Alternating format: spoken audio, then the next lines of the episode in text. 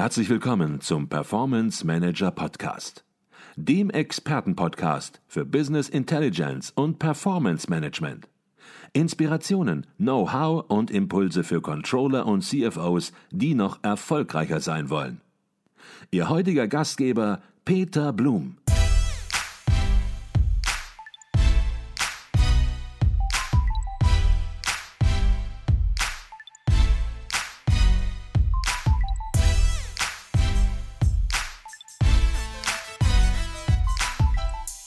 Reden wir über die externen Überwachungssysteme, die ja in der Regel vom Gesetzgeber oder ja, vergleichbaren Institutionen vorgegeben werden. Da gibt es Abschlussprüfungen, Sonderprüfungen, Steuerprüfungen. Aber in größeren Unternehmen spielt der Aufsichtsrat natürlich eine ganz, ganz besondere Rolle und sie widmen dem Aufsichtsrat auch ja, erheblichen Anteil in ihrem Werk. Sie machen konkrete Vorschläge in diesem Zusammenhang, wie die Erwartungslücke geschlossen werden kann. Jetzt werden viele sagen, was für Vorschläge, was für eine Erwartungslücke.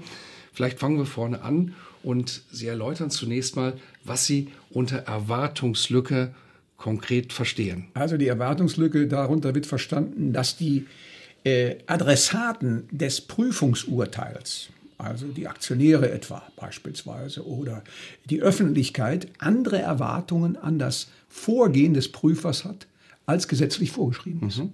Also hier liegt ein Missverständnis eigentlich vor, ein Missverhältnis, ein Missverständnis, was manchmal auch darin begründet ist, dass einfach diejenigen, die eine Erwartungslücke feststellen, äh, sich gar nicht mit den gesetzlichen Regelungen beschäftigt haben. Sie wissen einfach gar nicht, was die Aufgabe eines Abschlussprüfers ist mhm. und sagen, das muss der doch eigentlich machen, obwohl das gar nicht seine Aufgabe ist, nämlich beispielsweise nach Veruntreuungen und dolosen Handlungen zu forschen. Der Abschlussprüfer hat nur die Aufgabe, die Gesetzmäßigkeit und die Satzungsmäßigkeit der Rechnungslegung zu prüfen. Mhm. Wenn wir das nun auf den Aufsichtsrat beziehen, was sind da konkret die Ausprägungen aus Ihrer Sicht dieser Erwartungslücke? Also ganz klar ist ja festgelegt, dass der Aufsichtsrat äh, die Unternehmensleitung überwacht. Das steht im Aktiengesetz drin. Und jetzt ist die Frage, ob äh, dieser Überwachungsauftrag auch außenstehend, also bei den Adressaten, genauso wahrgenommen wird, wie es der Gesetzgeber vorgesehen hat. Ne? Äh, und deswegen ist die Frage, äh, muss der etwa Ordnungsmäßigkeitsprüfungen durchführen? Muss er Wirtschaftlichkeitsprüfungen durchführen? In welchem Ausmaße? Muss er auch Geschäftsführungsprüfungen durchführen?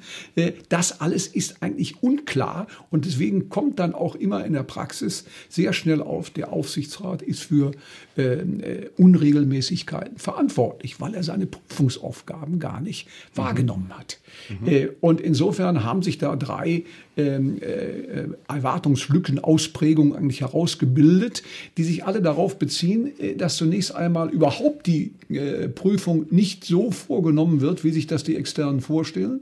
Die zweite Lücke ist, wie intensiv macht er das? Mit welchen Prüfungsmethoden? Da könnte auch eine Lücke bestehen.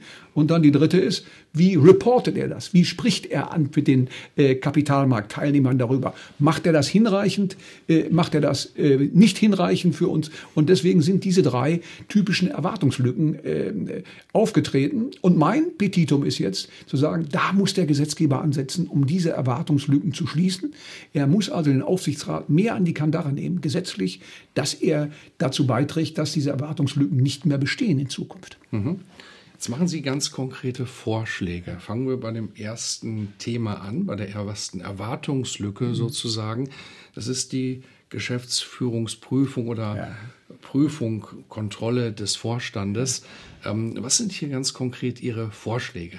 Also die Geschäftsführungsprüfung liegt nach deutschem Rechtssystem eigentlich beim Aufsichtsrat. Der Abschlussprüfer hat nur eine Rechnungslegungsprüfung durchzuführen. Ähm, und da sind viele Aufsichtsräte natürlich überfordert. Ich sage es einfach mal so, aus meiner Sicht auch qualitativ. Sie bringen eigentlich nicht die Voraussetzungen mit, obwohl sich dieses mittlerweile ändert. Es gibt auch kein Examen für einen Aufsichtsrat. Nicht? Jeder mhm. kann eigentlich Aufsichtsrat werden. Es gibt zwar Schulungen, die werden mehr oder weniger besucht, äh, aber die Aufsichtsräte müssen sich klar werden, wenn irgendetwas viel, ein Fehlverhalten vorliegt, dann können Sie natürlich äh, zur Kasse gebeten werden. Sie können zivilrechtlich und auch strafrechtlich belangt werden. Mhm. Und deswegen ist ein hohes Risiko, so ein Aufsichtsratsmandat zu übernehmen, wenn man nicht die Qualifikation mitbringt. Mhm. Das ist das eine große Problem, was wir haben. Mhm. Äh, das andere große Problem besteht darin, äh, dass ich meine, dass der Aufsichtsrat für die Geschäftsführungsprüfung eigentlich nicht ausreicht in Deutschland. Äh, wir brauchen eine externe Institution, die auch nochmal eine Geschäftsführungsprüfung durchführt. Wir haben das bei einigen Unternehmen schon, bei Genossenschaften etwa haben wir eine Geschäftsführungsprüfung. Auch bei öffentlichen Unternehmen haben wir eine Geschäftsführungsprüfung. Da kommt der Abschlussprüfer oder eine andere Prüfungsinstitution prüft neben dem Aufsichtsrat nochmal die Qualität der Unternehmensleitung. Darüber sollte man nachdenken, ob man das nicht noch zusätzlich in Deutschland einführt, um den Aufsichtsrat auch zu entlasten. Das Gleiche hat man ja gemacht, um den Wirtschaftsprüfer zu entlasten, indem man das Enforcement-System, also die deutsche Prüfstelle für Rechnungslegung, eingeführt hat. Äh, da könnte man äh, im gesetzgeberischen Reformprozess äh, noch etwas unternehmen. Und das ist mein Petitum, vielleicht da den Aufsichtsrat noch mit einer anderen Institution zu unterstützen. Mhm.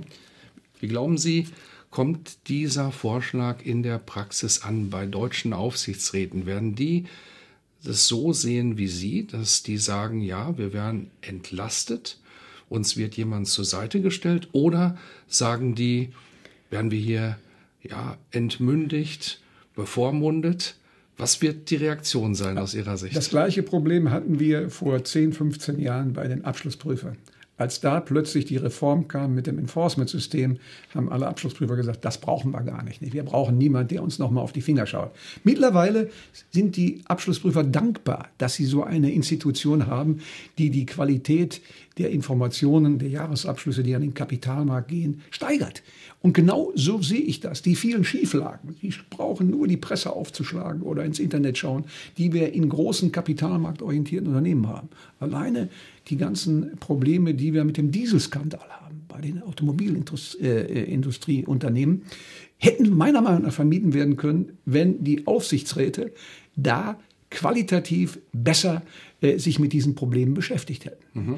Und auch die internen Überwachungsinstitutionen sich besser mit diesen Problemen beschäftigt hätten. Und wenn eine externe Institution da gewesen wäre, die nochmal auf diese Probleme geschaut hätte, werden diese Verwerfungen und auch diese Milliardenstrafen zu vermeiden gewesen. Mhm. Das heißt, ich verstehe Sie so, dass Sie sagen, eigentlich sollte der Aufsichtsrat seinen Job machen, der sollte funktionieren, aber Sie glauben nicht wirklich dann, dass das in den nächsten Jahren, in den nächsten 10, 20 Jahren passiert und sagen deshalb schon präventiv, lass uns hier jemanden an die Seite stellen, der nicht nur in gewisser Weise auch einen Druck ausübt, sondern der auch inhaltlich, der qualitativ dafür sorgt, dass es überhaupt so weit kommt, ja. dass die Arbeit gemacht wird? Ja. So ist es. Äh, und mein Vorschlag ist auch darin, äh, besteht auch darin, zu sagen, äh, der Aufsichtsrat und seine Tätigkeit müssten stärker evaluiert werden, etwa durch Externe. Ne? Eine interne ähm, Überprüfung der Tätigkeit durch den Aufsichtsrat selbst bringt wenig. Das muss ein unabhängiger Dritter machen. Und die wenigsten Aufsichtsräte machen so eine Evaluierung von außen. Das würde schon ein erster Schritt sein, um die Qualität zu verbessern. Mhm. Mhm. Zweiter Vorschlag, den Sie machen, der rankt um die Rechnungslegungsprüfung. Was ist dort der konkrete Vorschlag? Also die Rechnungslegungsprüfung, wie wir sie im Augenblick haben, durch den Aufsichtsrat, äh, durch den äh, Abschlussprüfer äh, kombiniert mit der deutschen Prüfstelle, gegebenenfalls der BaFin auch, ist eigentlich sehr gut international organisiert.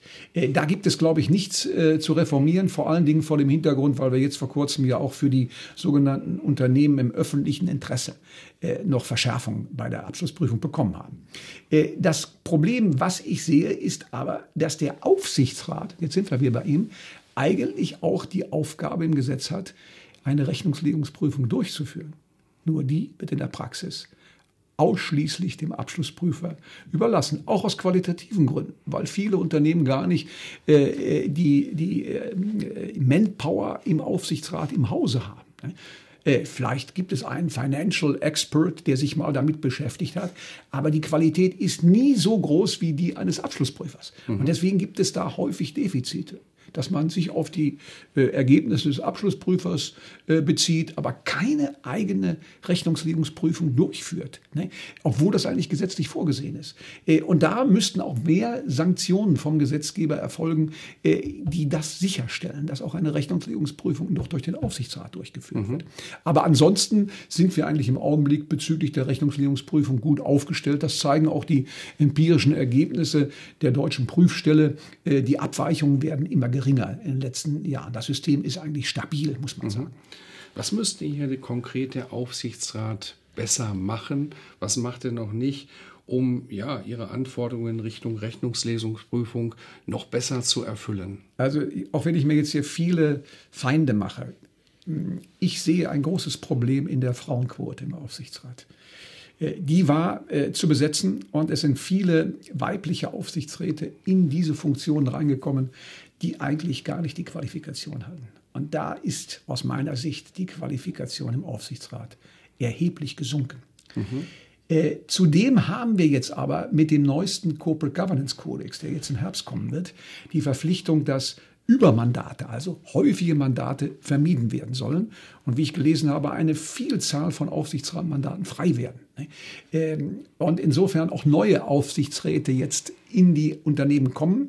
Äh, es werden eine ganze Anzahl bei den börsennotierten Aufsichtsräten gesucht. Und da sollte man bei der Besetzung nicht wieder nach den Frauenquoten gehen, sondern nach der Qualifikation. Mhm. Das ist, glaube ich, äh, ein großes Problem, was wir nicht nur in Deutschland haben, auch sondern mhm. international. Sie sagten, das Aufsichtsrat kann jeder werden, man braucht keine besondere Qualifikation.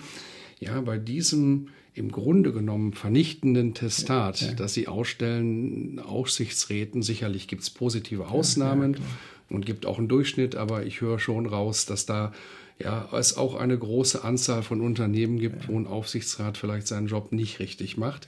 Müsste man nicht dann auch so denken, dass der Aufsichtsrat komplett reformiert wird, dass die Anforderungen, die an Aufsichtsräte gestellt werden, klar definiert werden, dass eben nicht jeder ja. kommen kann, ja. dass eben es andere Regeln gibt, ja. dass es gewisse Ausbildungsstufen gibt, wie jeder Datenschutzbeauftragte zu einem Lehrgang muss muss ein Aufsichtsrat gegebenenfalls auch gewisse Qualifikationen nachweisen und dann auch natürlich im Doing, in der Umsetzung, im laufenden Mandat auch wirklich abarbeiten. Sie haben vollkommen recht. Und das hat man auch nach der Finanz- und Wirtschaftskrise 2007, 2008 erkannt.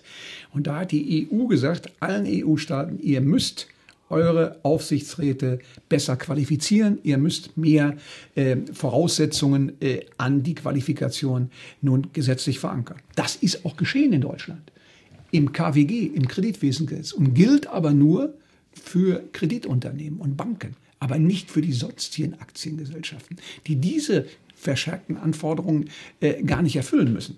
Die, die ich gerade genannt hatte von dem KWG, müssten auch ins Aktiengesetz hinein. Mhm. Dann hätten wir einen neuen Schritt ähm, äh, den Aufsichtsrat qualitativ besser auszustatten. Hm. Auch in seinen Prozessen, wie er nun vorgeht, äh, dass er beispielsweise Schulungen nachweisen muss und so weiter und so weiter. Sonst kann er gar nicht Aufsichtsrat sein. Das sind die ersten Schritte, äh, eine Qualifikation im Aufsichtsrat äh, zu erreichen, die dem Examen zum Abschlussprüfer mhm. zum Wirtschaftsprüfer entspricht. Mhm. Da müssen wir hinkommen. Mhm. Diesen Schritt ins Gesetz, sehen Sie den in absehbarer Zeit? Ja, wir haben die Aktionärsrichtlinie, die jetzt umgesetzt wird, aber die leider nichts äh, der Gestalt äh, in der Qualifikation zum Aufsichtsrat nun äh, darstellt. Äh, hier müsste der deutsche Gesetzgeber ran äh, und ganz rigoros das Aktiengesetz novellieren im Hinblick auf die Qualifikation des Aufsichtsrats. Ich höre raus, er müsste ran. Er müsste ran, er muss er ran. Geht aktuell noch nicht ja. an das Thema mit der ausreichenden Konsequenz ran. Ja, wahrscheinlich auch äh, aufgrund äh, des, der Lobbykraft der, der Aufsichtsräte, ähm, dieses zu tun. Und dann natürlich, wenn sie das verschärfen, ist ja überall so, dann haben sie wieder ein Defizit. Wo kriegen sie die qualifizierten Aufsichtsräte her? Die sind einfach nicht da. Mhm. Ne? Äh, äh, das gleiche Pro Problem hatten wir bei der Enforcement-Prüfung. Also da wurde auch gesagt, das muss eine Person machen, die nicht Abschlussprüfer ist. Aber die hatte man nicht. Und dann hat man doch wieder die Abschlussprüfer genommen fürs Enforcement-Verfahren. Mhm. Genau genau das gleiche Problem sehe ich bei den Aufsichtsräten. Dann äh, die nötige Qualifikation zu haben an Personen, die mhm. das können. Ne? Mhm. Also äh, deswegen nochmal mein Petitum, es muss der Beruf eines professionellen Aufsichtsrats sein, der mhm. nichts anderes macht, der auch mit einem Aufsichtsratsexamen äh, seine Qualifikation nachweist und seine laufende Betätigung als Aufsichtsrat, wie der Wirtschaftsprüfer auch nachweist. Nicht, wenn er zehn Jahre kein Aufsichtsrat ist und die Entwicklungen der Corporate Governance sind an ihm vorbeigelaufen, dann kann er nicht qualitativ äh, dort äh, das Unternehmen überwachen. Mhm. Alles das müsste man sich Gedanken machen für eine Reform. Mhm. Kommen wir noch zum dritten Bereich, zu dem Sie Vorschläge machen, die Erwartungslücke zu schließen. Und da geht es um die Reform des Corporate Governance Reporting. Vielleicht können Sie dort ein bisschen auch was konkret sagen. Ja, wir haben ja seit etlichen Jahren die ähm, Erklärung zur Unternehmensführung im HGB. Die gilt für Einzelgesellschaften, börsennotierte und auch für Konzerne, für Konzernmuttergesellschaften. Und da müssen Aufsichtsrat und Vorstand erklären, wie sie die Führung und Überwachung des Unternehmens im abgelaufenen Jahr äh, gestaltet haben. Also wie sie zusammengearbeitet haben, welche äh, Normen sie äh, berücksichtigt haben und so weiter. Steht eigentlich äh, auch beispielsweise, wie sie die Frauenquote berücksichtigt haben, auch äh, nachhaltigkeitsbezogene Aspekte. Darüber muss berichtet werden.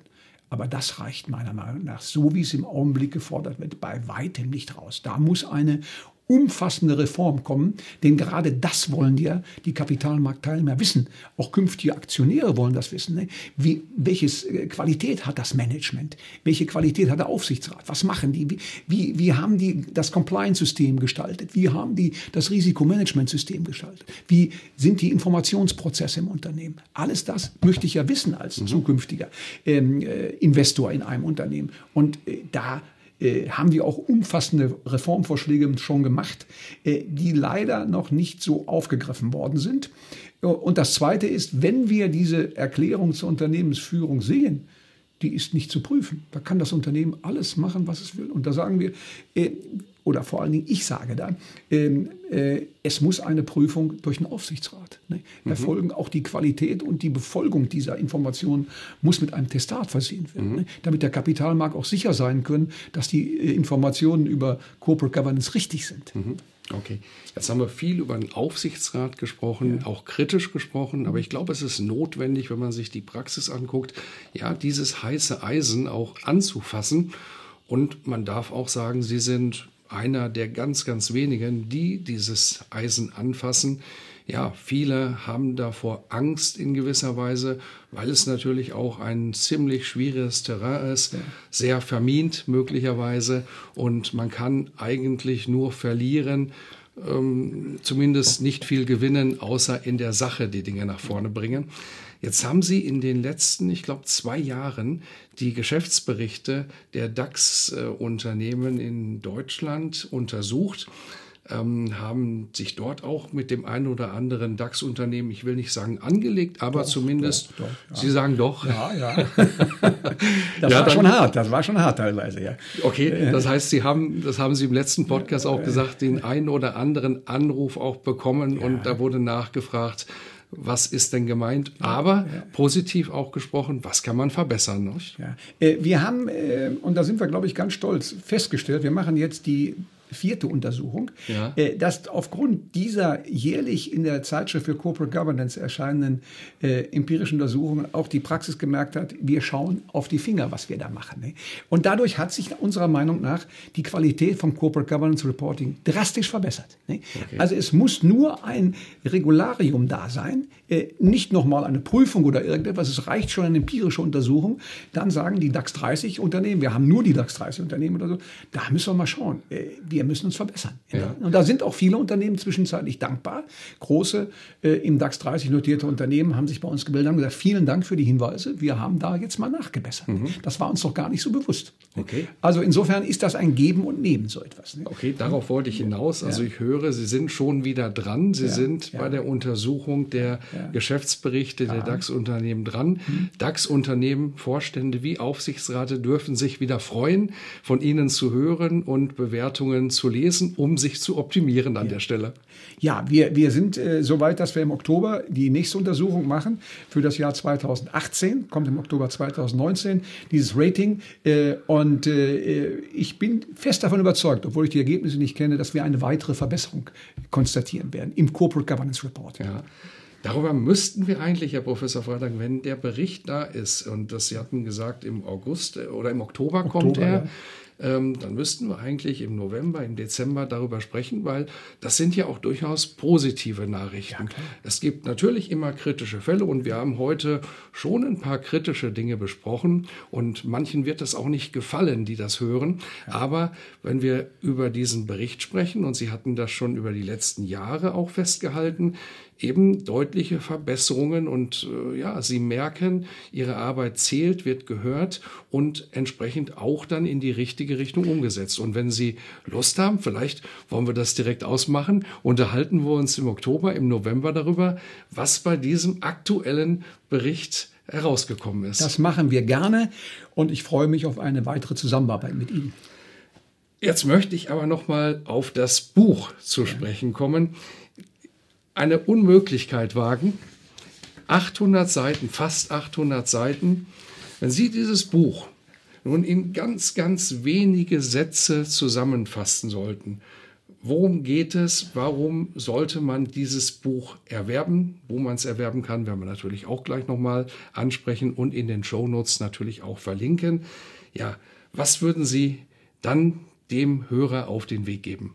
Also drei Punkte, die, glaube ich, ähm, dazu beitragen könnten, eine Entscheidung, das Buch zu kaufen, zu bestärken. Ist erstens, es werden auf relativ kurzer Basis die Grundsätze der erfolgreichen Führung und Überwachung dargestellt. Nicht nur für börsennotierte Unternehmen, sondern auch für mittelständische und kleinere Unternehmen. Dann werden zweitens die aktuellen nationalen und internationalen vielfältigen Reformen aufgeführt. Drittens werden äh, entsprechende neue wissenschaftliche Entwicklungen aufgezeigt, die aus der Betriebswirtschaftslehre vor allen Dingen gekommen sind. Und viertens, es wird dem Management und dem Aufsichtsorgan werden auch Lösungsmöglichkeiten für praktische Problemstellungen geliefert in Gestalt von circa 70 Beispielen und acht Fallstudien. Mhm. Das ist eigentlich so das Profil des Buches. Ich glaube, das ist ein Schlusswort, das man kaum besser sprechen kann. Ich habe das Buch hier vor mir liegen. Ich freue mich schon darauf das Buch mir anzusehen, auch durchzulesen. Ob ich komplett 800 Seiten schaffe, weiß ich nicht. Aber ich glaube, es ist auch nicht dazu gedacht, dass man es von vorne bis hinten durchliest, sondern sie haben das so klar strukturiert, so klar gegliedert, dass man auch bei Themen, die jemanden interessieren, entsprechend einsteigen kann und was auch nochmal wichtig ist, Sie haben es eben auch nicht nur für den absoluten Experten geschrieben, sondern es ist so formuliert, dass man es auch als Manager verstehen kann, der nicht ganz so tief im Thema drin ist. Ja, wenn ich das vielleicht noch sagen darf, das war auch eine weitere Intention äh, für das Top-Management und auch für die Aufsichtsräte zu schreiben, die keine juristische oder betriebswirtschaftliche Ausbildung haben. Ich denke hier an Geisteswissenschaftler, Physiker, Chemiker und so weiter. Die äh, können dieses Buch sehr gerne verwenden und äh, haben auch die Möglichkeit, das zu verstehen. Nicht? Also es ist keine Fachsprache, dieses Buch. Mhm. das war auch eine, eine Zielsetzung für diesen Personenkreis, so ein Buch zu schreiben. Mhm. Erfolgreiche Führung und Überwachung von Unternehmen, Untertitel, Konzepte und praktische Anwendungen von Corporate Governance und Reporting erschienen im Springer Gabler Verlag. Wir werden es in den Show Notes verdrahten und ja, ich wünsche Ihnen viel Erfolg mit dem Buch, dass es sehr oft gelesen wird an den richtigen Stellen. Herzlichen Dank, Herr Professor Freidank. Vielen Dank für das Gespräch.